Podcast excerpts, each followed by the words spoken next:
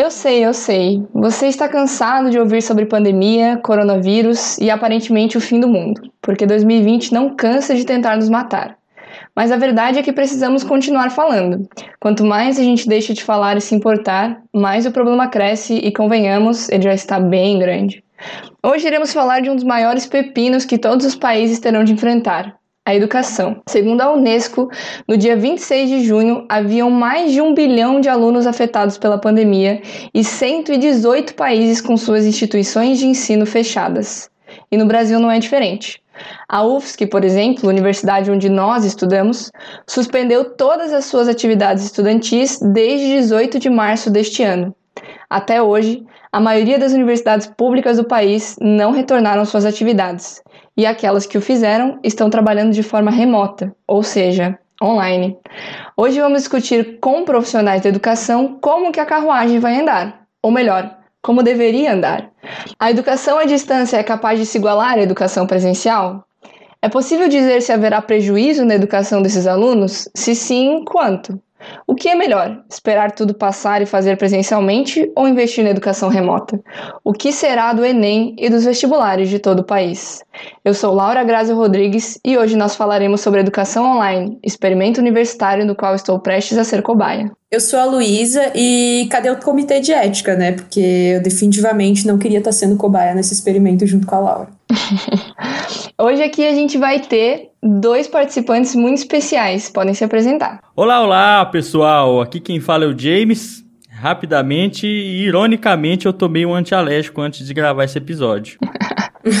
Bom, e bem, eu sou licenciado em Ciências Biológicas, eu sou mestre em Ecologia e Conservação, trabalhei dois anos como professor substituto da área de Educação, é, especificamente formando professores de Biologia aqui na Universidade Federal de Goiás Regional Jataí.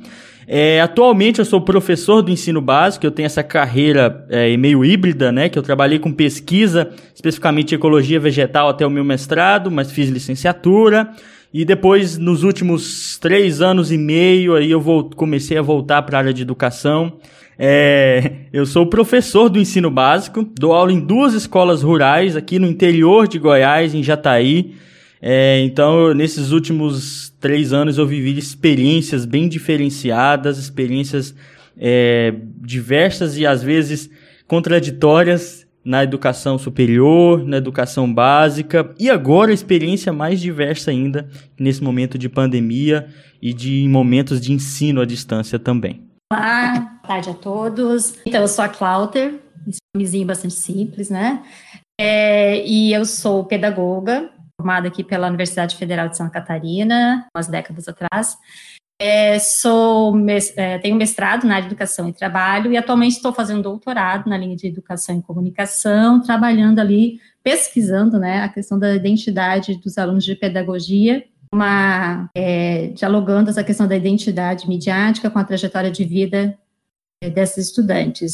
Sou, até final do ano passado, estava como professora da UDESC, no curso de Pedagogia do Centro de Educação à Distância, então tenho uma trajetória de 10 anos, né, nessa modalidade, e essa, assim, é, é, sempre foi uma inquietação minha trabalhar a questão das mídias, questão das tecnologias na formação da pedagogia e como isso se refletir na prática docente, porque eu era professora do estágio. Então, sou a única pedagoga aqui do grupo, né, vai ser bem legal o bate-papo, é isso. E acho, Laura, que não somos cobaias, né? É um momento bastante especial, atípico, e eu acho que é importante ter esse espaço aqui de, de debate. É verdade, né? A gente só vai se tornar cobaia se as coisas não forem feitas corretamente.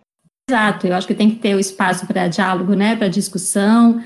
Existe muito, é, muito estereótipos né, relacionados à questão de, de conceitos, de algumas modalidades, da modalidade IAD mesmo. Questões que a gente vai estar tá conversando. Muitos preconceitos. Exatamente. Bom, a gente pode ver que hoje a gente está bem equipado de gente que entende sobre isso, né? Vai ser bem importante para nossa discussão.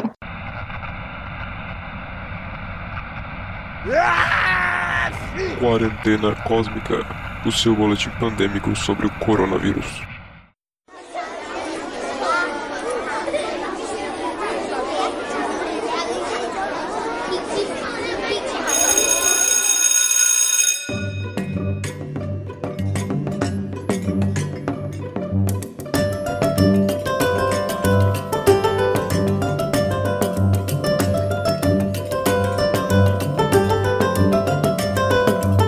Pandemia de coronavírus está longe de acabar, mesmo naqueles países que conseguem controlar o vírus dentro das suas fronteiras.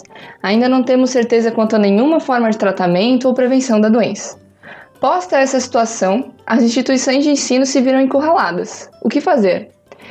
Bom, ah, agora a gente começa a nossa discussão e é interessante pensar, né, galera? Eu acho que começar falando sobre como a revolução digital se fez presente nesses últimos anos, mas mesmo assim, essa educação completamente à distância parecia bem longe da nossa realidade, né? Nem os professores, nem os alunos claramente estavam preparados para isso. É, para começar a nossa discussão, vocês podem nos dizer quais são as modalidades de ensino que já existem hoje, que são feitas à distância? Eu acho que a gente está é, falando bastante de tudo isso que está acontecendo, que é bastante atípico em todos os setores, na educação com certeza, né, uma das áreas mais afetadas, que a gente trata, não, não é uma área que afetou somente o ensino superior, mas a educação básica como um todo, principalmente os anos iniciais infantil, são crianças, né? Então, tudo se fala muito educação à distância, ensino à distância, e aí, e ensino remoto, ensino híbrido, e aí é importante a gente rever um pouco essas terminologias, né? Na verdade, a educação à distância, enquanto modalidade educativa, ela no Brasil tem uma legislação própria, ela está regulamentada especialmente para o ensino superior, onde nós temos as práticas né, das universidades. UFSC, o DESC, aqui em Santa Catarina, o IFSC, são credenciados para atuar. E, assim, curso, quando ele é pensado para educação à distância, ele tem todo o projeto pedagógico, a arquitetura do curso, ele é pensado para as especificidades desta modalidade. Então, assim, tem objetivo, tem uma finalidade bastante própria, tem toda a infraestrutura que tem que ser considerada, quem são esses alunos, quem são esses sujeitos, né? Como é que eles têm acesso à tecnologia, internet, computadores. Então, tudo isso é pensado antes do curso ser credenciado para ser ofertado à distância. É, por exemplo, no UDESC, nós temos a FAED com a pedagogia presencial e o CEAD com a EAD. E a pedagogia do EAD é diferente, é um curso que tem um desenho próprio.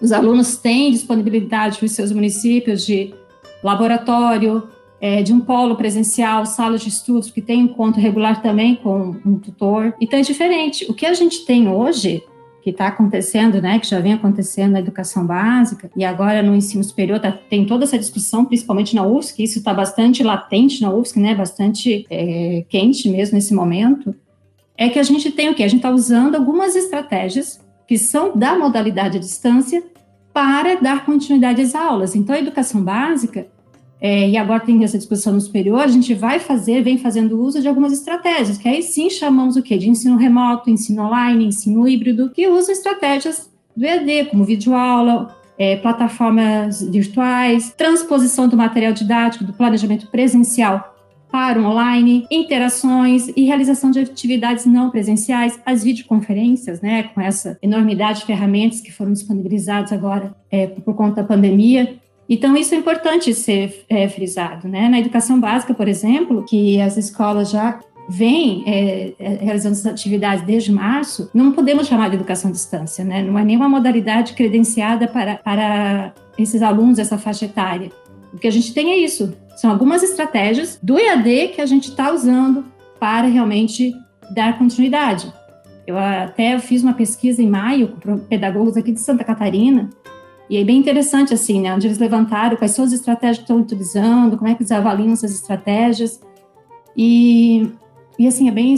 Então, tem muita discussão em torno disso, né, muitos desafios, que a gente também vai conversar um pouquinho sobre isso tanto para os professores, para os alunos, a questão da inclusão digital, mas não é EAD. Mesmo que a UFSC agora venha a fazer, porque tem essa discussão, né, a UFSC, de certa forma, foi intimada a, a dar algum posicionamento para a sociedade com relação ao ensino, ao ensino remoto, de desenvolver, dar continuidade às atividades, mas ela não, não vai ser o EAD, mesmo ela sendo credenciada, porque os cursos, para serem ofertados nessa modalidade, têm que ser desenhados especificamente para isso, como algumas licenciaturas da UFSC. E o que a gente vai ter, mesmo a UFSC, não vai ser EAD, vai ser o ensino online, o ensino remoto, enfim são estratégias, né, para a realização de atividades não presenciais, sejam assíncronas ou assíncronas. Então, acho que essa, essa discussão essa conceitual é importante. É, Cláudia, eu vou rapidinho falar aqui. É exatamente isso. Hoje, num momento como esse, em que as coisas é, mudam, né, precisam mudar, às vezes existe uma, uma confusão muito grande com os termos de educação e de ensino à distância.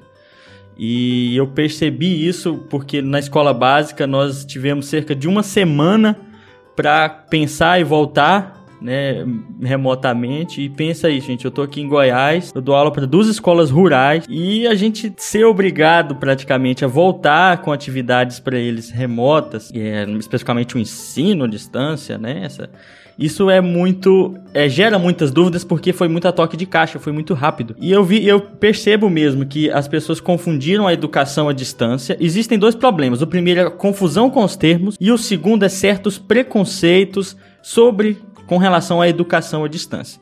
Educação à distância, como você falou, é diferente de ensino à distância, né, ou de, ou de ensino remoto. A educação à distância é toda pensada, estruturada, através de currículos, tem um projeto pedagógico amplo. Né? Enquanto a gente, é, a gente, fala de ensino à distância, ele aí é, é algo mais metodológico, é mais um processo dentro da educação à distância que a gente lança mão nesse momento é, no caso da, da, escola básica, em caráter de urgência, para tentar é, não parar as atividades e continuar. Mas isso gera uma série de problemas. O, o, segundo problema é que a educação à distância ela é vista com certo preconceito ainda pelas pessoas no Brasil, mas ela tem as suas vantagens e desvantagens que a gente vai falar mais adiante. Pode falar, ô, ô Luísa. Ah, não, eu fui contemplada. Eu só ia ressaltar que ah, esse é um ensino remoto que está sendo implementado de forma emergencial, né? Como tu já comentou. Isso é uma coisa que está sendo feita às pressas em virtude do, da pandemia. É uma coisa planejada e preparada. A gente pode até se é, pensar agora com a fala da Clouter e do James é, como isso é contraditório, né? A Clouter estava falando sobre uh, as universidades serem credenciadas para fazerem o ensino à distância, ou seja, elas podem fazer isso, obviamente, com o que os dois mencionaram, um projeto pedagógico. Você faz professores, é, cria professores, no caso, próprios para esse tipo de modalidade, etc e tal. É, e a modalidade infantil não era credenciada para isso, mas no fim das contas foi obrigada nesse momento, e até onde a gente vê está implantando mais nesse momento do que as universidades públicas, a fazer isso, né? Sendo que não existia nenhuma formação prévia desse tipo de coisa. É, e falando em formação prévia, né? Essa é realmente uma coisa que é bastante comentada que juntamente com a falta de preparo dos professores e até uma certa relutância, como o James falou, né, e a próxima pergunta é se existe qual que é a formação para EAD que os professores recebem durante a sua formação em licenciatura. Essa questão da formação para o EAD na licenciatura, vou falar pelo campo que eu conheço, que é da pedagogia, tá? Não tem, não é formado para essa modalidade. Acho que existe até toda uma discussão sobre currículo de pedagogia para trazer de uma forma mais intensa essa discussão das tecnologias, não como ferramenta, mas como artefatos da nossa cultura tem que estar presente na escola, mas formar o professor para o EAD não tem. A UFSC, quando o professor ingressa, ele é obrigado a fazer um, uma formação inicial e dentro dessa formação inicial tem uma formação para uso do Moodle. A UFSC já usa há bastante tempo o Moodle como suporte às aulas presenciais, mas a minoria usa, sabe? Então, existe toda uma resistência. A gente vê que tem uma resistência usar a plataforma online até como complemento ao presencial. Então, imagina agora, uhum. onde tudo tem que ser realmente transposto, tem que ser realmente feito é, a toque de caixa, né? De uma forma emergencial. Mas acho que as licenciaturas em geral, acho que vocês aí podem falar mais pela área de vocês, elas não formam atuar nessa modalidade. Com certeza. Eu tenho uhum. até uma pergunta para fazer para vocês. As licenciaturas em geral realmente não formam para o EAD, elas formam para a aula presencial.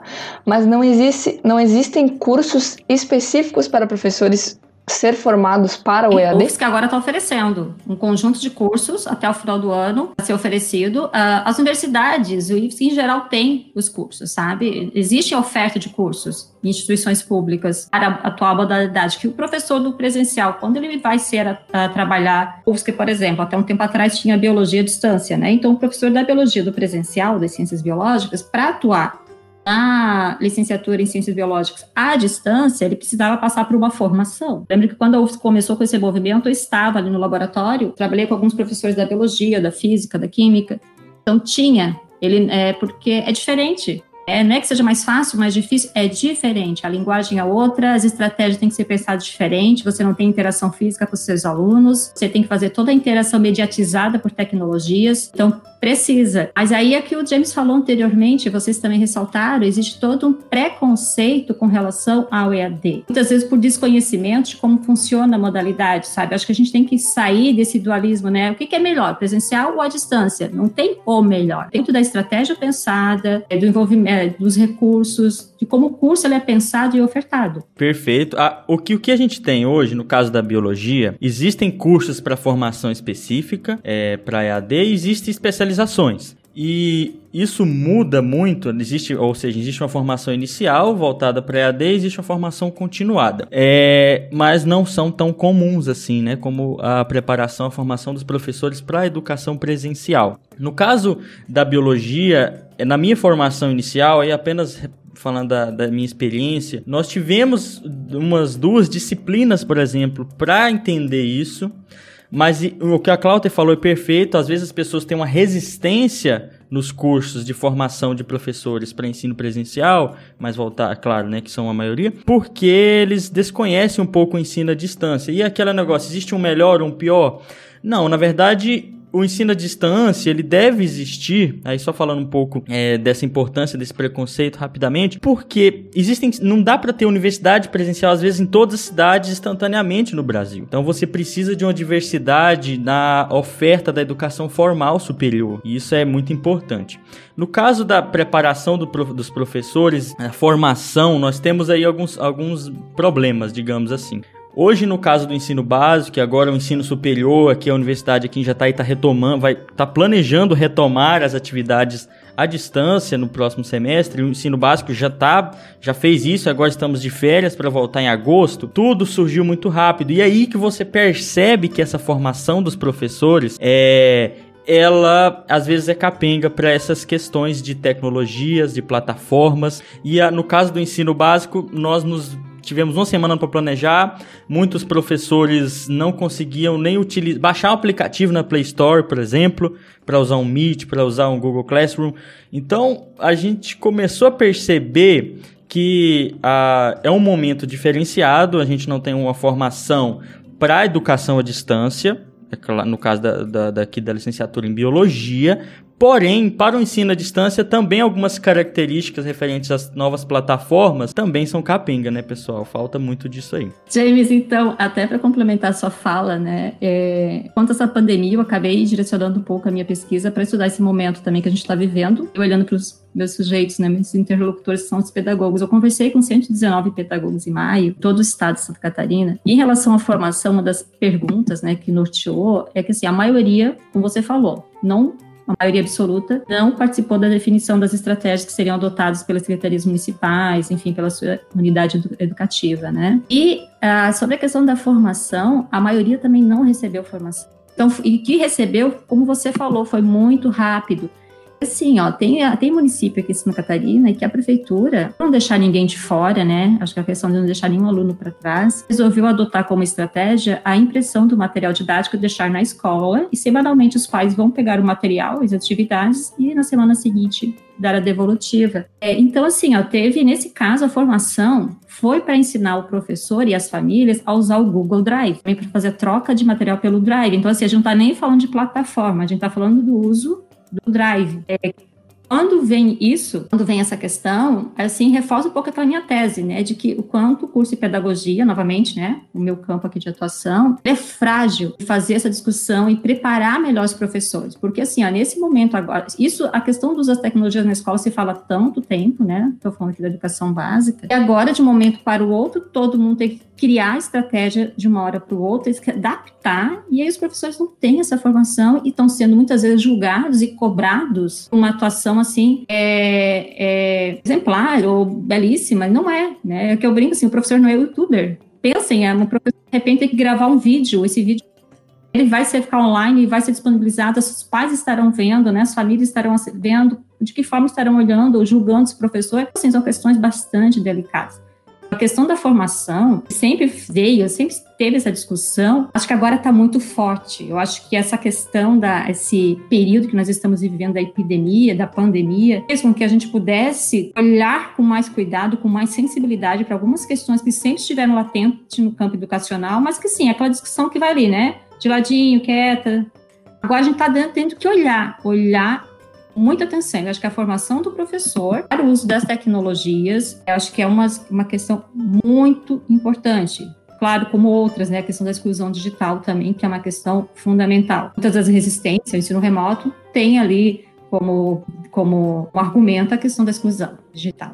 É, Cláudia, é, é, muito interessante que a, a gente comentou já no, no, em alguns episódios do nosso podcast lá, que essa pandemia está realçando questões que às vezes estavam meio dormentes na educação, discussões que estavam meio que deixadas para depois, em função, no caso da educação básica, em função das cobranças, no caso do, do ensino superior, são questões que sempre foram debate no, nos meios da, da, das ciências da educação, mas que questão de pragmatismo, né, de ser aplicada, elas ficaram de lado. E aí a pandemia realçou. Então, por exemplo, nós começamos aí com o advento da internet e, e ela começou a ocupar os espaços informais e tá aí na mão de todo mundo no celular. E o que, que a, esco a escola e a universidade, em muitos aspectos, ficou para trás. E aí que a gente percebe que talvez essa é uma das deficiências da formação inicial. E a gente sabe que a formação continuada, ela pode dar conta disso.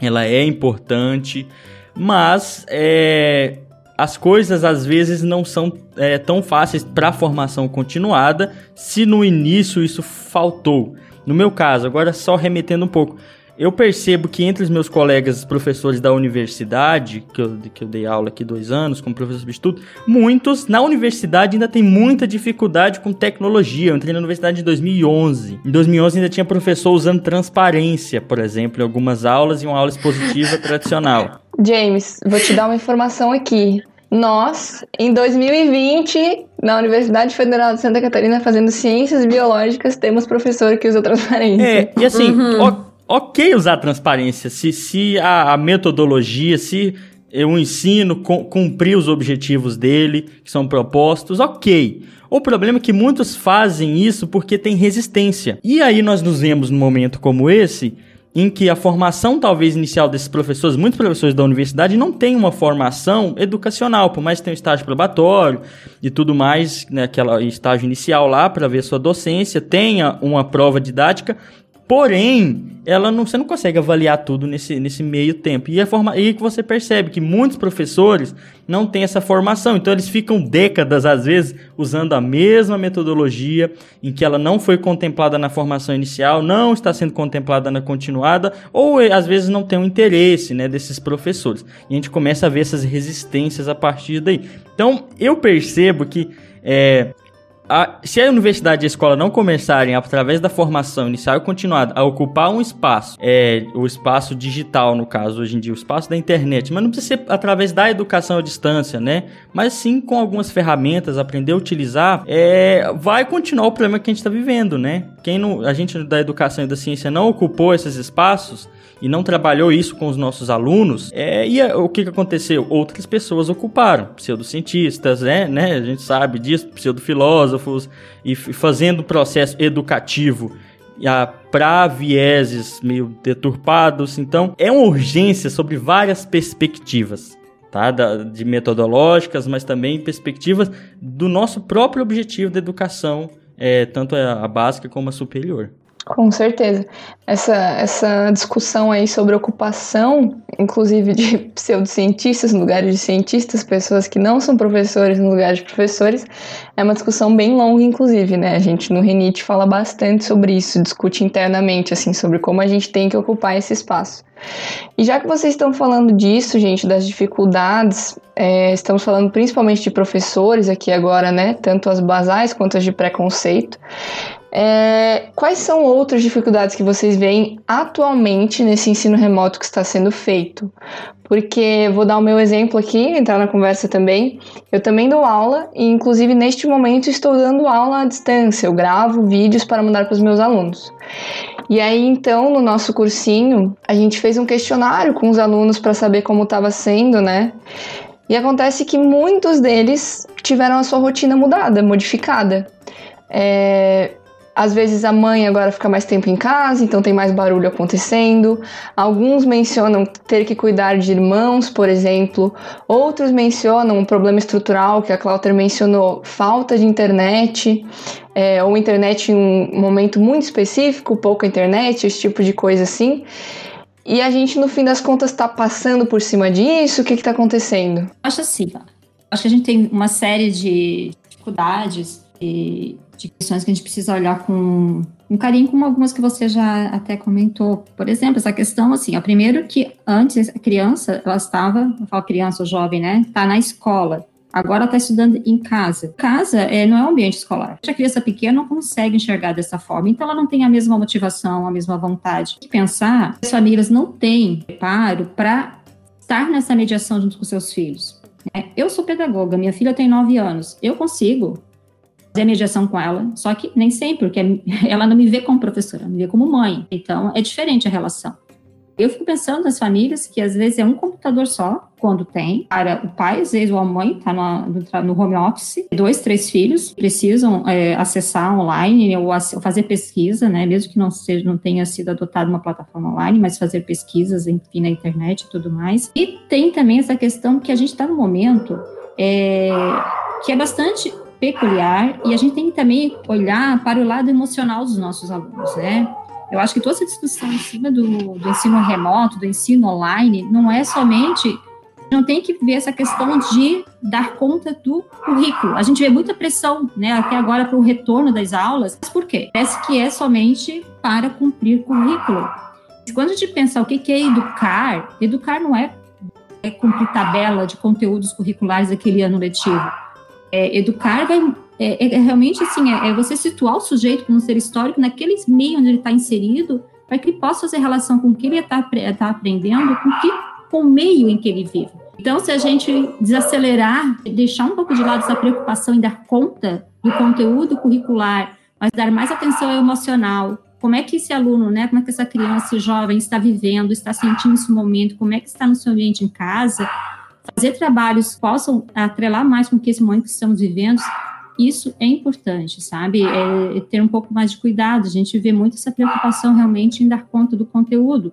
O MEC, ele autorizou, né, por decretos, por portarias, que essas atividades remotas possam ser consideradas como hora letiva. A gente não tem mais a obrigatoriedade dos 200 dias letivos, mas mesmo assim existe uma pressa, pressa pelo conteúdo. Eu acho que a gente tem que olhar esses, essas dificuldades, essas, essa diversidade que nós temos de sujeitos é, de famílias, enfim, de questões socioeconômicas também que estão totalmente é, junto, né, atrelado dessa, dessa a questão da educação, que a gente precisa estar discutindo um pouco isso. Olhar com carinho isso, né? Uh, como você comentou, né, que não tem mais essa obrigatoriedade dos 200 dias letivos, mas ainda é exigida a carga horária de 800 horas aula para o cumprimento do, do ano, né? Uh, isso tá resolvendo o problema? Acho que não. É, porque o que acontece? É, então, eles tiraram a obrigatoriedade dos 200 dias letivos, mas não tiveram as 800 horas. E aí depois tem um outro, não sei se foi decreto ou portaria, que tá, regulamenta que essas atividades online, essas atividades remotas sejam validadas, mas ainda não deixa claro quais são os critérios, né? Uma hora online vai ser da conta quanto do presencial, porque para o superior, para o EAD, a gente tem uma métrica. Mas agora, para esse, essas atividades que são feitas, que assim, não existe um padrão, cada município adotou a sua estratégia. A educação infantil, a parte dos municípios não estão fazendo nenhuma atividade. Optaram em não fazer aqui a rede municipal de Florianópolis, optou em não fazer ensino remoto na educação infantil, porque não acreditam, né? Acho muito essa questão da interação física fundamental. Também porque, principalmente para as famílias que têm crianças em berçário creche, não está tendo devolutiva de atividades e tudo mais, realmente não faz sentido. Como é que isso vai ser, essa validação desse período remoto, online, isso ainda não, não, não, não, não tem, assim, essa métrica, esses critérios bem amarrados. Da mesma forma que deixou aberto que as unidades educativas, quando voltar para o presencial, possam ter uma carga horária maior do que já tem, mas é bastante complexo isso, porque já sabe que não vai se voltar na normalidade de antes, com as 20, 30 alunos em sala, né? Como é que você vai ampliar a carga horária ainda? Sim.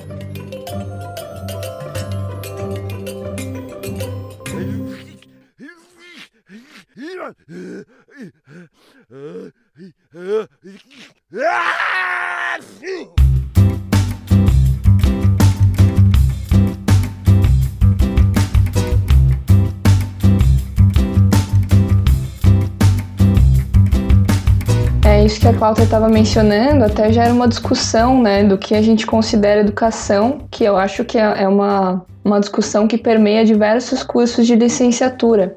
Mas no fim das contas, a gente sabe que, uh, citando Paulo Freire, muito da nossa educação ainda é uma educação bancária, né? E a gente educa crianças, adolescentes, jovens para ter este conteúdo na cabeça e fazer algo dentro de uma sociedade. Não necessariamente ser algo dentro dessa sociedade e mudar algo internamente.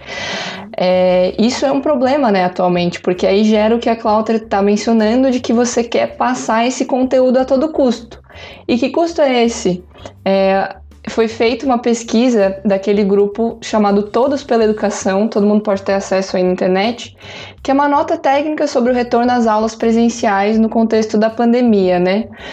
E uma das principais coisas que eles mencionam nessa, nessa pesquisa conversando tanto com professores quanto com alunos, é sobre como o apoio psicológico se tornou fundamental para isso. Não existe forma de você fazer essa educação que está sendo à distância uh, bem feita nesse momento que a gente está fazendo, sem que você se preocupe com a saúde mental das pessoas que estão envolvidas nela, né? Menina, você leu minha mente. Porque eu ia justamente falar da questão da educação bancária, de Paulo Freire com relação a essas dificuldades. A gente tem que olhar. É, às vezes a gente fica preso em discussões como fazer, qual plataforma. É, a gente tem que começar quando o pessoal está querendo as coisas a toque de caixa, aquele imediatismo no ensino superior. Ah, o pessoal quer ir para o mercado de trabalho, a gente está quase formando.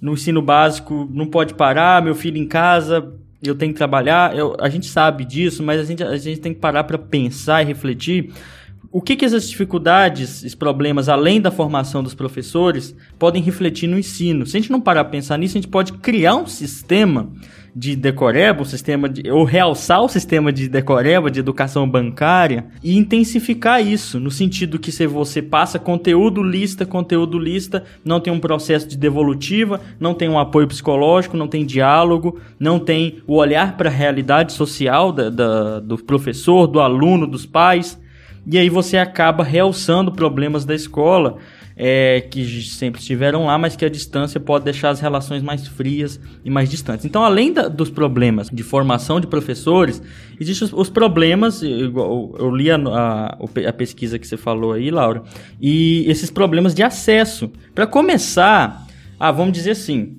é, algumas pesquisas mais antigas, 30%, 40% da, dos domicílios no Brasil não tem internet. Ok, vamos pegar os outros 70%, sendo otimista, é tem internet. Às vezes, às vezes as pessoas têm celular é, que não que não consegue instalar um aplicativo, não tem computador. A primeira questão de dificuldade é a questão técnica de acesso. Ok. Mas tá, como que nós podemos conseguir dar apoio e estabelecer um diálogo? Porque aprendizado, processo de ensino-aprendizagem, ele se baseia nas questões de diálogo, sem que a coisa se torne fria, unidirecional e que não entre nesse sistema que às vezes às vezes não, gente, infelizmente é dominante, né, do, pelo menos na educação básica, dessas coisas de conteudista simplesmente, que não leva em consideração a realidade social. Então, nós temos que tomar muito cuidado e olhar para o aluno e, às vezes, evitar de fazer é, tanto essa correria para pensar um pouco, falar com os professores, com os pais, com os alunos. Então, vamos lá, rapidamente. As minhas dificuldades que eu percebo é formação inicial, né? É, é, ela é uma dificuldade, mas atualmente a outra é, é realmente a realidade social dos alunos, seja do ensino superior ou do ensino básico. A gente tem que olhar para a diversidade. É, eu não vou falar mais, não vou adiantar certas questões, mas é, a gente também tem que tomar cuidado para não entrar, não realçar essa educação bancária que a gente luta tanto para mudar hoje em dia, né? E, e realmente entender a primeira coisa que a gente tem que fazer é para parar entender melhor a realidade de cada instituição, de cada escola e depois começar a pensar nas estratégias. James, até para complementar a sua fala, né, eu, e ver tudo isso como um momento é, situacional, uma questão de emergência epidêmica, né, é, não é, não será sempre assim. Acho que tiraremos grandes aprendizados, como você fala, né, mais do que nunca isso vai ter que ser levado em consideração e rever a formação inicial dos professores, nas licenciaturas em geral, uhum. mas é por esse período, Né? A gente tem um período uhum. que a gente tem que passar e como passar da melhor forma, sem realmente ser a grande tônica ali, cumprimento de conteúdo curricular. Isso. É atípico, né? Muito atípico. Exato. Isso exige soluções, às vezes, um pouco atípicas, mas que também dependem desse diálogo. É, e é um desafio para todo mundo, acho que até para os gestores que tiveram que hum. escolher as estratégias, para as famílias que estão tendo que lidar com isso, né, é, para os próprios professores que agora têm que fazer essa mediação de outra forma, as crianças, os alunos em geral, é um desafio para todos nós. A gente tem que pensar que, assim, às vezes a gente fica muito, eu vejo principalmente na USP, muitos embates ideológicos.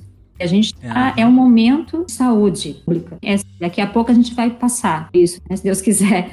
Mas, assim, então, como levar as coisas da melhor forma nesse momento, sem ter tanta exclusão, né, sem agravar ainda mais a questão da exclusão, mas eu vejo que o viés ideológico perpassa muitos debates, sabe? Eu falo muito aí na educação na UFSC, assim, que, que trava algumas coisas pelo viés ideológico. É, o viés ideológico às vezes não permite que as pessoas entrem num diálogo e percebam os, as evidências, né, percebam os diferentes pontos de vista. E aqui em Jataí, na universidade, isso também tem acontecido. Uhum. É, pessoas que já de cara dizem, por exemplo, olha, eu não, não aceito educação à distância. Mas ela não entende que não, nem a educação à distância quer fazer isso, porque ela tem certos preconceitos. E ela não entende, às vezes, que é preciso um estudo maior para entender que talvez as consequências vão ser perigosas, talvez a gente precisa pensar em fazer algo, mas fazer, claro, tudo baseado em estudo, tudo baseado é, em diálogo. E essas, esses, esses meandros, né, na verdade, essas paredes que se criam na discussão ideológica, às vezes são muito prejudiciais certeza. Uh, só lembrando, vocês comentaram da questão ideológica, né? Para ressaltar que não ter uma ideologia também é uma ideologia e também uhum. tem seus vieses. Exatamente. O mito da imparcialidade, né? Só de você Exatamente. dizer que tá sendo imparcial, você já tá tomando um lado. Ah, esse aí também é outro problema. O mito grave. da escola sem partido. Uhum. Famoso. Exatamente. Gente, uma pergunta agora bem prática. É, até porque eu acho que é interessante para o nosso ouvinte saber disso, assim. O James falou que, que tá dando aula, a Clouter não, não peguei muito bem. Como que isso está sendo? O que você está fazendo especificamente? Você e os professores ao seu redor. Eu? Eu mesmo? você, você mesmo. tá. É, é, gente, é verdade. Eu tomei um antialérgico de, antes do episódio que eu tenho alergia a fungo, tá? Coincidentemente. é, mas rapidão, então assim, o que, que, o que, que aconteceu aqui em Goiás? No dia 15 de março, saiu o decreto do governador é, do Caiado para paralisar tudo por 15 dias no mínimo e para re revisar depois desses 15 dias. Nesse, nessa semana que paralisou, foi um debate e na sexta-feira dessa semana da paralisação já falaram: ó, semana que vem você tem que fazer alguma coisa. Comecem. E tudo de aquela questão, né? Um dos grandes problemas de ser professor no ensino básico é que as coisas às vezes vêm de maneira unidirecional, de cima, por causa das cobranças que há de co é, cobranças conteudistas, né, de dessas demandas que às vezes ignoram a realidade social. Enfim, e aí a gente teve que começar. De início a gente começou de maneira autônoma, então como eu estou em duas escolas, nós sentamos entre os professores, faz, fizemos algumas videochamadas para decidir a melhor maneira. E aí trouxemos ideias, ó, vamos fazer grupo do WhatsApp que é a primeira coisa que todo mundo tem. Só que tem um agravante. Não sei se todo mundo lembra, eu sou professor das, escolas rurais, né? É. Então, no caso de escolas rurais, ainda é uma situação mais delicada ainda. Às vezes, é, uma das escolas, 60% dos alunos não tinha internet de qualidade em casa. Ou não tinha, ou não era uma internet de qualidade, a maioria. Mas mesmo assim, vamos fazer. Aí, ah, depois, logo depois que a gente começou a reclamar disso, ah, então vamos colocar o transporte para pegar as atividades e levar para eles. O Estado depois criou um site para agregar videoaulas e atividades começou a tra transmitir essas videoaulas nas, na televisão local, para os alunos assistir, só que até isso perpassar da, da direção para regional, né, para a Secretaria do Estado, para as regionais, para as escolas, e, e aqui as escolas elas têm várias várias extensões. No caso, as escolas que eu dou aula são duas extensões de uma escola da cidade. Até isso perpassar tudo e a escola tem uma falta de pessoal muito grande, ou seja, tem muita coisa, tem muita é muita coisa passada, mas tem pouca gente para lidar. Isso às vezes tem um delay para chegar nos alunos e a, a, cobrança é muito intensa. Então o que, que a gente fez? Tinha as aulas toda semana, eu dou aula de biologia, ciências e química. Então o que a gente tinha que preparar atividades preparar vídeos, preparar, ou no meu caso, áudio, porque às vezes eles não conseguiam ver vídeo, a maioria deles, por causa da internet, então eu fazia em áudio da maneira que dava, diminuir conteúdo e me preocupei com a questão de, olha, de aproveitar mais, mesmo sendo menos conteúdo, mas de aproveitar aquilo para a realidade deles, mas me preocupei, porque depois disso, eles exigiram, às vezes, que a gente colocasse os nossos conteúdos conforme o segmento do bimestre, da BNCC nos, e dos currículos regionais aqui de Goiás. Então, BNCC, para quem está ouvindo esse podcast, é a, é a, Base Nacional Comum Curricular, tá? O documento norteador do ensino básico, só para quem não conhece. Então, as coisas vieram e a gente fez a gente se baseou no caso da escola rural, principalmente em atividades é, que eles faziam no caderno para e foram as recomendações, aspas nas recomendações, tá? Para a gente fazer, para ter algum, aspas, documento de novo para comprovar a frequência, para comprovar que aquele aluno está participando. A maioria dos meus alunos não fez todas as atividades, eu particularmente e a coordenação da escola também foi bem solidária quanto a isso, porque sabe, na fazenda ainda tem aluno que trabalha, tá? Que o pai falou, não está na escola, vai trabalhar. E tem aluno que não tem acesso à internet, né? E às vezes o pai se torna muito importante nesse momento, porque o pai do ensino fundamental ou médio, né? Ele é aquele que vai, às vezes, estimular o filho ou não. Às vezes tinha pai que ia buscar internet na porteira, 5 km a pé, para baixar as atividades, o, o áudio, e às vezes mandava vídeo, não dava para baixar, não, não conseguia sintonizar o canal da videoaula. Gente, é um emaranhado de coisas que justamente porque eu aí é uma crítica pessoal, que faltou tempo para planejar, faltou tempo para estruturar. Muitos professores não sabiam como fazer isso, eles não sabiam instalar aplicativo, igual eu falei, então a gente, eu ficava particularmente ajudando outros professores, é, estimulando, falando, gente, assim que faz, tenta fazer assim. Então é mais ou menos dessa maneira, foi tudo muito rápido, foi tudo muito a toque de caixa, a gente ficou um pouco confuso, mas basicamente no estado aqui de Goiás, na educação pública, ficou nesse sistema de videoaulas, é, os grupos de WhatsApp para dúvidas, a gente é, teve que disponibilizar nosso número pessoal para os pais procurarem a gente, para tirar dúvida e aquele amontoado de coisa para fazer videoaula, para fazer audioaula e para ajudar a resolução de listas de exercício. E agora a gente entrou de férias para dar uma descansada e estudar um pouco sobre isso aí. Pelo menos isso, né? É, dei uma pesquisada aqui rápido enquanto o James estava falando. Um dado de 2009, o Brasil tinha 80 mil escolas rurais. Ou seja, não são gatos pingados que passam por esse tipo de dificuldade, né? Essa é uma coisa que a gente tem que ter em mente. Uhum. A Cláudia agora pode então falar, acho que ela está trabalhando com professores, né, da rede pública, pode nos falar como está sendo isso também. E só para complementar, hoje eu vejo agora o pessoal do ensino superior começando a implementar isso tudo, a, esse ensino à distância, e, e eu percebo a diferença, né, que por mais que no ensino superior haja muito debate, haja problemas, ainda há um diálogo maior, o pessoal está tentando fazer pesquisa de perfil dos alunos, é, e eu acho que isso são questões importantes também que a gente pode transpor, é, tanto ao ensino superior aprender com a educação básica, com o ensino básico, e vice-versa, porque o ensino básico está aí fazendo, né, já. Sim, acho que meio que de forma atropelada, mas é, começou a fazer algo, né? E aqui é UFSC, três meses depois que eu fazer um, aplicou um questionário de levantar o perfil, né, dos seus, dos seus alunos. É, é aquela questão, né, Cláudia? É o ensino básico, depois que começa a fazer e nesse começa a fazer, muita gente sofre psicologicamente no, no final do semestre, gente. Aí relatos de professores, chegava um questionário todo dia, preenche nota no sistema, joga no sistema, ah, você tem que colocar uma nota lá do, do tanto de aula que teve e preencher em questionário e preenchendo aula, planejamento. E aí, de repente, no grupo dos professores, pessoal, eu não aguento mais. Eu já tive duas crises de choro, aí de repente a outra já fala: olha, eu também não sei o que eu faço mais. E, e durante essa conversa surge mais um questionário.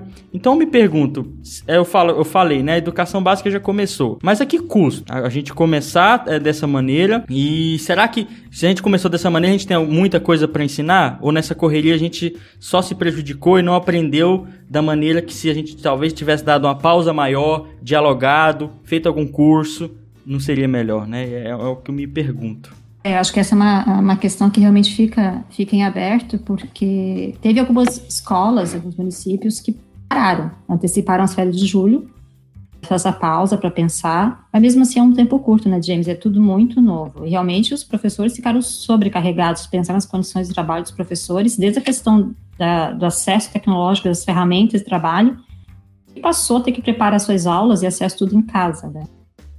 Então, nessa, nesse momento, não estou é, como professora, me afastei da UDESC para focar esse ano, ano que vem, somente no meu doutorado. Veio a epidemia. Então, mas assim, conversando com esses pedagogos, com quem dialogando, né, agora em maio, acho que tem uma, é, pode estar contribuindo aqui, né? É uma das perguntas assim, qual a estratégia adotada para a sua instituição para a atuação no ensino remoto? Lembrando que a maioria que participou são de escola, escolas públicas o foco foi no professor de ensino da educação infantil e dos anos iniciais. Eu peguei bem o loco de atuação aí do pedagogo. 64% dos que responderam disseram que sim, seu município escolheu adotar uma plataforma online, né, o Google Classroom ou Moodle, foram as duas ferramentas. E 33% uso de sites de prefeitura, rede social, Facebook, WhatsApp, é, para postagem de atividades, né? e naquele momento da pesquisa, 3% ainda não tinham adotado de uma estratégia.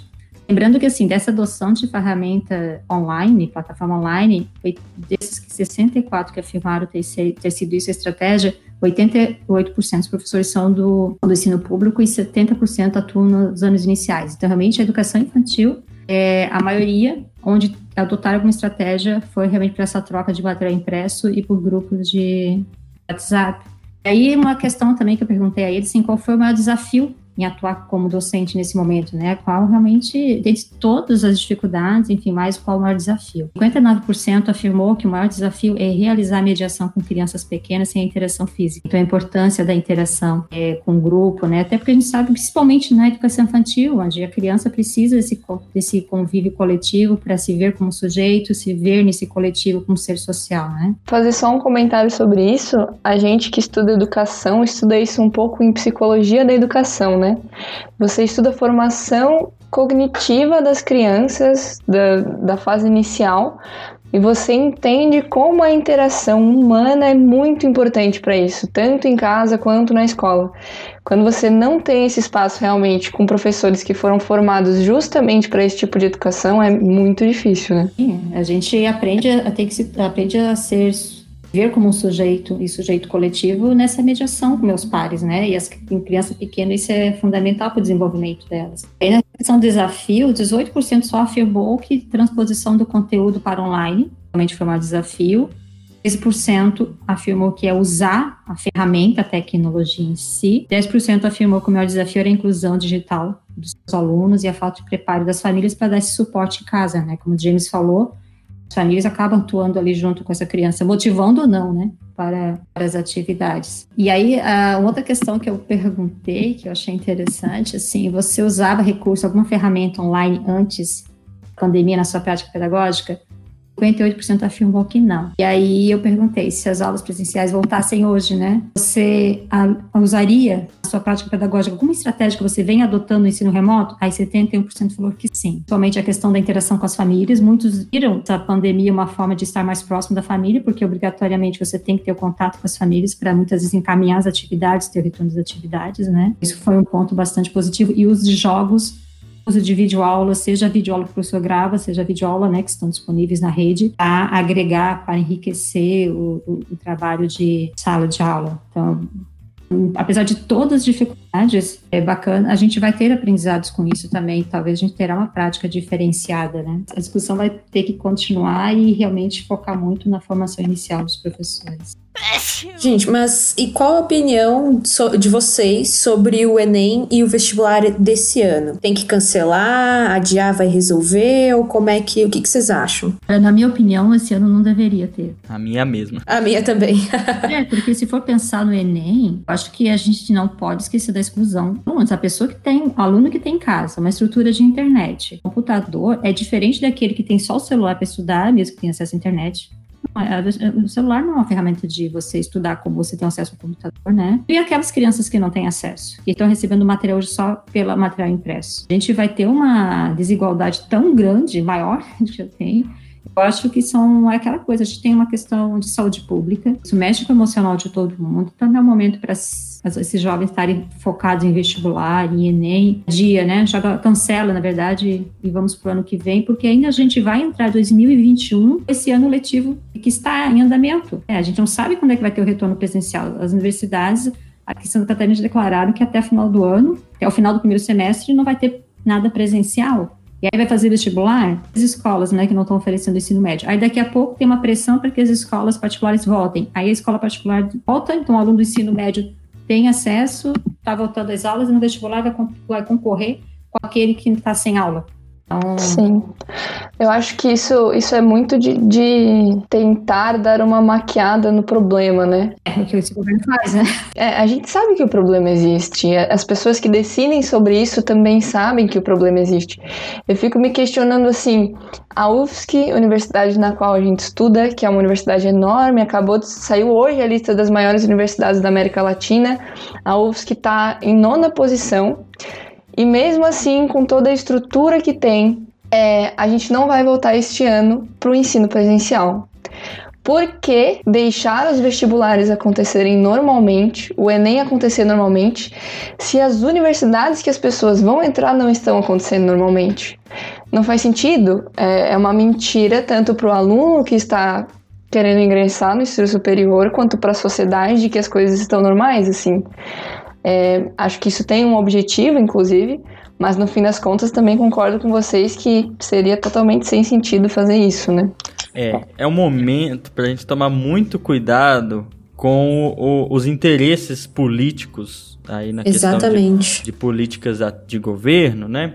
É, porque é, é, é, um momento que é atípico, é um momento que não dá para dizer que as coisas vão continuar da maneira normal. Se a gente fizer um Enem, um vestibular, o que a gente vai fazer é realçar as desigualdades sociais que já existiam. Igual eu já falei, problemas estão sendo evidenciados com essa pandemia. As pessoas falam, nossa, o que, que a pandemia está fazendo? Não só, ela está evidenciando coisas que já estavam aí e que nós esquecemos. Infelizmente, não tem como, assim, fazer um Enem, um vestibular, porque a gente só ia realçar a questão dessa, desse ingresso elitista nos cursos superiores, né? Uma coisa que a gente já vinha muito tempo e vem há muito tempo tentando resolver, e agora eu fico imaginando meus alunos de ensino médio, trazendo um pouco para um exemplo, é, na escola rural, competindo com alunos de, de escola particular aqui da cidade, no Enem, é, no vestibular, eu imagino quem vai sair bem em questão de porcentagem. E isso a gente observa com clareza aqui na Universidade de, de Jataí. Isso acontece muito. Então, nós temos que tomar muito cuidado nesse momento nos interesses, porque a gente costuma pensar em educação é, como um adjetivo para uma coisa boa. Mas a educação ela pode ser um instrumento de, de, de Estado, de, de governo, né? para é, subjugar as pessoas e, e, realçar, às vezes, desigualdade social ou deixar a sociedade no status quo que ela, é, que ela vive em si. Então, muito cuidado. O, o caso do Enem vestibular, eu também sou categoricamente contra, justamente por essas questões que a Cláudia colocou.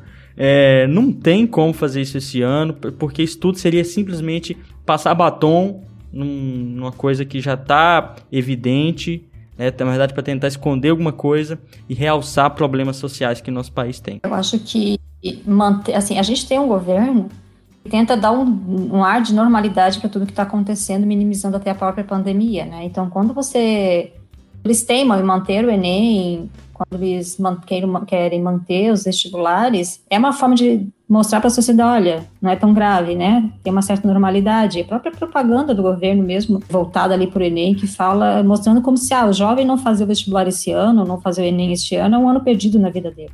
Uhum. É bastante, bastante grave isso, né? Porque como é que está a cabeça emocional desse jovem para prestar um vestibular, fazer um Enem? Uhum. E também essa ideia de ano perdido, né? Essa é uma ideia muito difundida, principalmente em cursinhos particulares de pré-vestibular, de que um ano da sua vida se perde se você não entra no ensino superior. Isso é muito louco, né? Se a gente pensa do, do ponto de vista de sociedade. Porque no fim das contas estamos todos vivendo esse ano que eu passei estudando no meu cursinho, eu vivi neste ano. É, inclusive a gente deveria viver mais, mais, né? Existe aquela bitolação de passar no vestibular e as pessoas esquecem um pouco do resto da vida, mas no fim das contas ela continua acontecendo. E aí, se você em um dia não passa numa prova, como a Luísa acabou de falar, com coisas que você só aprendeu na escola, conteudista, você perdeu este ano da sua vida, você já não é uma pessoa que, sei lá, tem um futuro pela frente. E isso também é algo daquilo que a gente falava, daquela educação bancária, né, que é algo que a gente precisa rever em toda a educação. Eu ia comentar como é absurda essa propaganda do Enem, né? Ao eles afirmarem que o Enem não acontecendo um ano, uma geração inteira de profissionais vai ser perdida, né? Tipo, não faz muito sentido.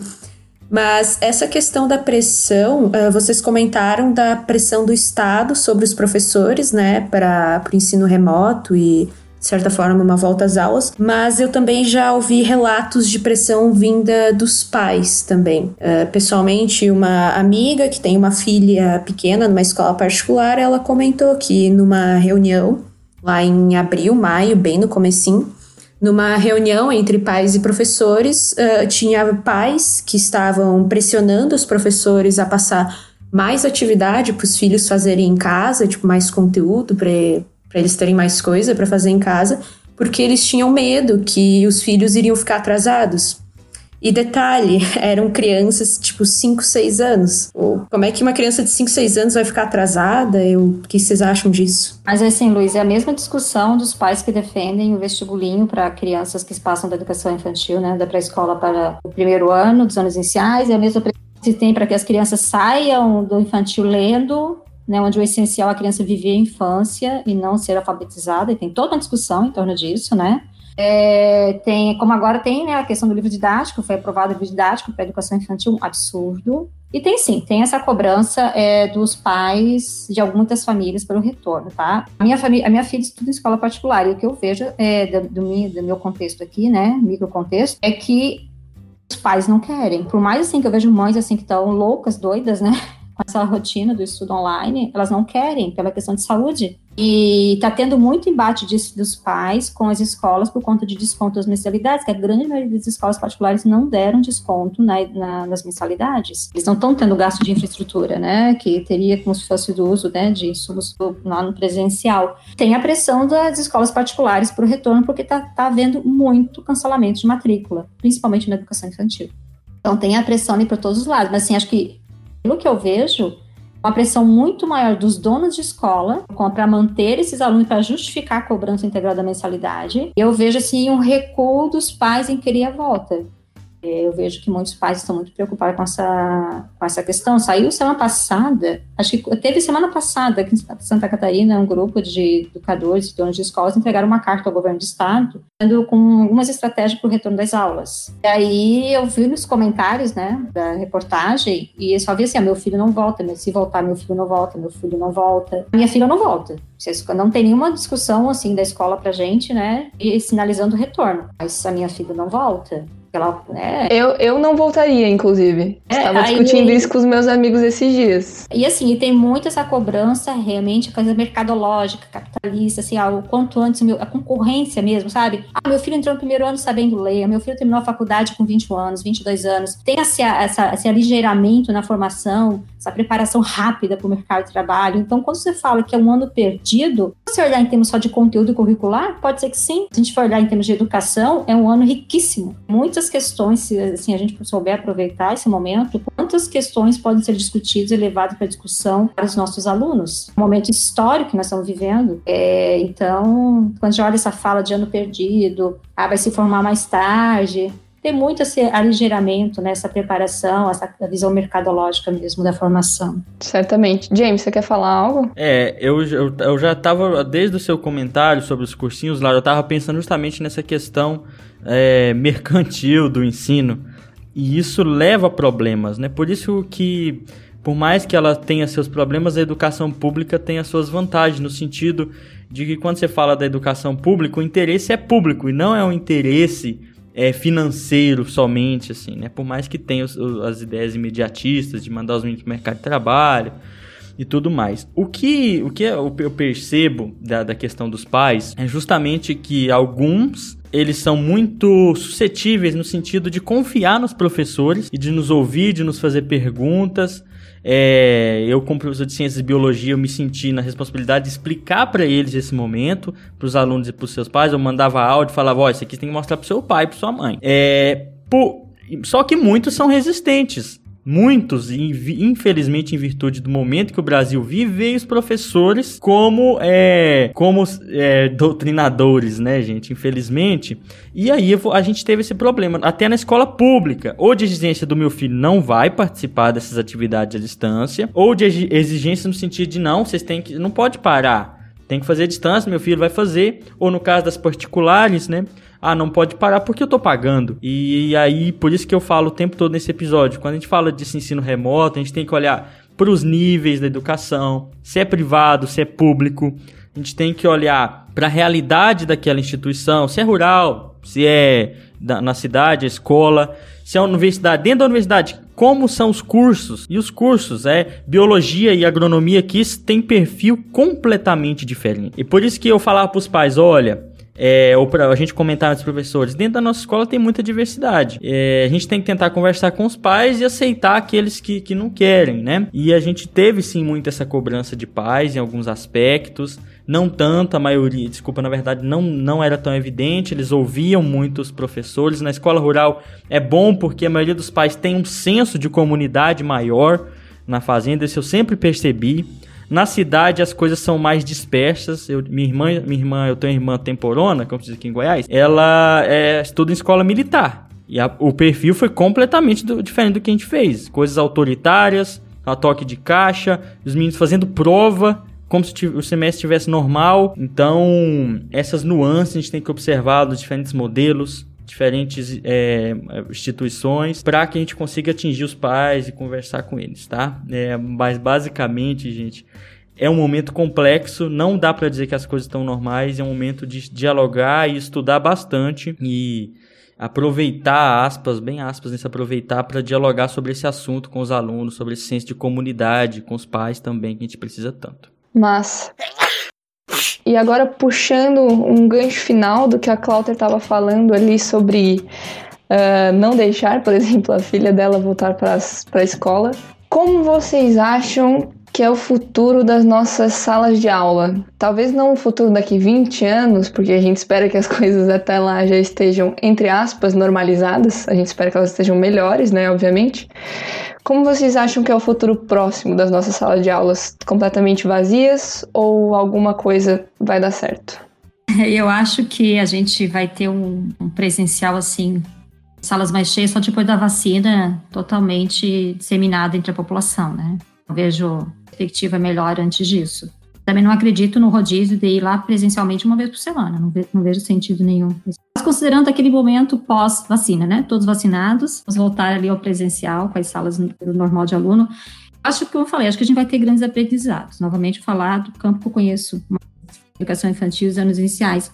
Acho que a gente vai sim repensar a formação inicial do professor, é, que especialmente do pedagogo, né, das, das licenciaturas. Eu acho que, apesar de todos os problemas, de todas as dificuldades, uh, os professores talvez vão olhar de uma forma diferente para a sua prática, para o seu cotidiano ali junto às crianças, junto aos seus alunos. Talvez, nova, uh, talvez aquelas resistências que existiam antes para a questão do uso de algumas tecnologias, e veja assim, tecnologia não só instrumento, tá? Não só ferramenta, mas linguagens mesmo Acho que vai ter uma abertura maior para isso, esse debate dentro das escolas. E, assim, eu espero muito que essa interlocução entre as famílias e escolas seja cada vez mais próxima, que isso seja mantido. Porque uma das grandes queixas na escola, né, é que as famílias não também como é que tem, como é que vem sendo essa participação, esse convite à participação, como é que vem sendo feita a questão da gestão nas escolas. Eu acho que a gente vai ter mudanças nesse sentido. Acho que a gente vai ter mais aberturas é, para olhar a escola como pertencente àquela comunidade, como algo de todos, com mais carinho. Eu acho também, eu espero que o professor seja visto de outra forma. Né? Hoje se fala muito, nossa, valorização do professor, como o professor é importante, né? Tem muito isso, alguns muitos memes nesse sentido, né? Nesse sentido. Mas eu espero que isso continue depois. O professor sempre foi muito massacrado, né? O professor sempre foi muito culpado, é, foi delegado a ele a culpa pelas grandes mazelas da educação. E eu acho que eu espero que quando a gente voltar à nova normalidade, a gente realmente não, não perca né, essas questões que for, são tão importantes a educação, tanto o papel, a importância do professor, da sua formação inicial, da sua formação continuada e da importância de a gente olhar a escola como algo nosso, vivo, dinâmico, que a gente tem que se envolver, que as famílias precisam participar mais. Assim espero, né? É, o, o, quanto ao futuro né, de toda a educação formal no Brasil, é, eu vejo alguns aprendizados principais. O primeiro são esses que a Cláudia falou, justamente dessa questão, nós nos percebemos a importância do professor, mas a, a, pandemia nos mostrou aquilo que sempre esteve lá na educação, que é como a nossa educação, a nossa alfabetização científica capenga. E porque leva as pessoas a ficar que nem umas baratas tontas, né? No momento de pandemia, as pessoas não entendem o problema e fica todo mundo é, oscilando entre o Facebook, as notícias falsas. Isso é um aprendizado que tem que mudar para a escola. A escola tem que entender. Nossa, é, nossos alunos têm que aprender sobre ciência para depois eles não virarem as pessoas que estão aí minimizando ou tentando normalizar uma pandemia como essa. É a primeira coisa, o primeiro aprendizado, educação científica. Mas não só isso, né? Como a, a educação ela dá pouco valor à questão da educação científica, da, da educação política, né? ela dá pouco valor, sociologia e filosofia não tem papel, a questão da, da, de duas disciplinas que a, é na reunião de professores às vezes esquecem dos professores da disciplina, gente, olha que doido, que é artes e, e educação física. A escola tem que entender que essa instrumentalização dela não está funcionando, porque os pais que são os egressos e os alunos que estão lá, não conseguem se orientar numa pandemia como essa e não conseguem buscar ajuda, ou não querem entender a ajuda que tem dos professores, dos cientistas, é, não querem confiar na mídia, é, na mídia séria, né? No caso, isso aí já é um, um mundo mais nebuloso, mas o futuro da educação tem que ser diferente. Que a gente tem que olhar para problemas que agora, agora que a gente está discutindo, precisou acontecer um negócio desses. No caso da educação superior, é, olhar para o pro problema da educação superior, a universidade se fechou muito nas paredes dela, né? E olha aí o que, que aconteceu.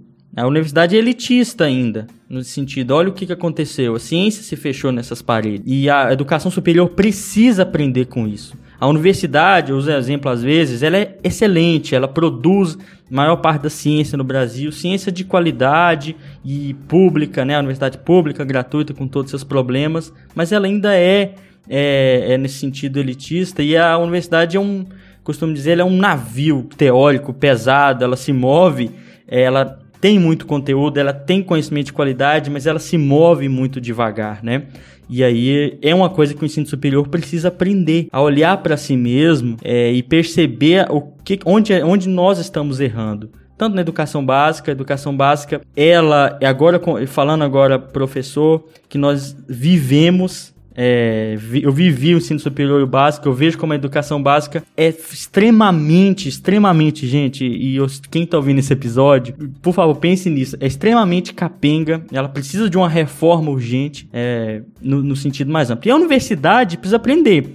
Porque quando a gente olha para a universidade, a gente percebe como ela ainda dentro dela é problemática. Aqui em Goiás, por exemplo, saiu um meme famoso do, do pessoal da agronomia, do curso de agronomia, querendo voltar às aulas. E um aluno mais pobre, minoria no curso de agronomia, é, ficou extremamente revoltado e divulgou um áudio muito nervoso na internet é, sobre esse assunto.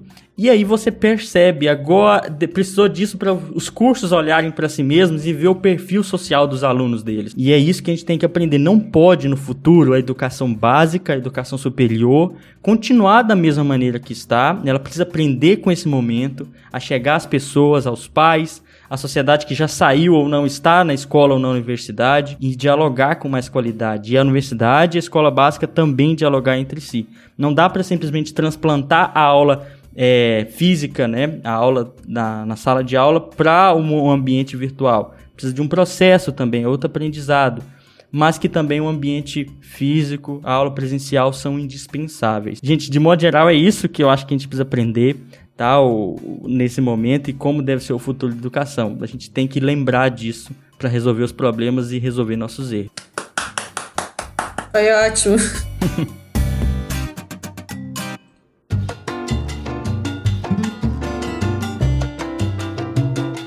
Então, gente, estamos chegando ao final do nosso papo. Gostaria de agradecer imensamente a Cláudia e o James. É, foi incrível, eu aprendi muito. Olha que a gente estuda para fazer podcast, mas mesmo assim eu aprendi demais com vocês. Eu acho que realmente esse, esse episódio ele traz reflexões importantes para as pessoas que estarão ouvindo ele. Queria agradecer demais a participação de vocês. Sempre que puderem, estaremos convidando de volta. Muito obrigada, as falas de vocês foram incríveis, uma aula muito boa. E é isso. Podem se despedir da galera. Até a próxima. Eu quero agradecer Laura e Luísa pelo convite. Foi bem bacana. James, prazer te conhecer virtualmente. prazer. Muito bom fazer o debate contigo, muito legal. Acho que são essas coisas boas que isso está acontecendo a gente, proporcionando a gente, né? Isso tudo, esse caos. Obrigada, gente. Obrigada pelo, pelo convite. Foi bem legal, muito legal nossa conversa mesmo. É, gente, muito obrigado também. É muito bacana conhecer pessoas que eu jamais conheceria se não fosse online. É, a Cláudia com essas falas muito bacana, cara. Experiência muito. complementa aquilo que eu tenho vivido na escola. Conhecer outros podcasts, isso é, isso é excelente. Muito obrigado por dar essa oportunidade de falar disso nesse momento, que a gente já precisa sim falar dessas questões e olhar para a educação do Brasil e rever e pensar muito antes de falar desse ensino e educação à distância. Não é tão simples assim, precisa estudar, precisa dialogar. Pessoal, muito obrigado de verdade por pela participação. Inclusive, entre no podcast do James Ensinecast. Ele tá sempre falando sobre isso lá. Mais informação de educação pra gente. Isso mesmo, bom demais. O link vai estar tá aqui embaixo na nossa descrição. Isso. Até a próxima, pessoal. Até. Gente, compartilhem com seus amigos, inimigos e com todos os estudantes em geral que você conhece. E, pelo amor de Deus, usem máscara. Tchau.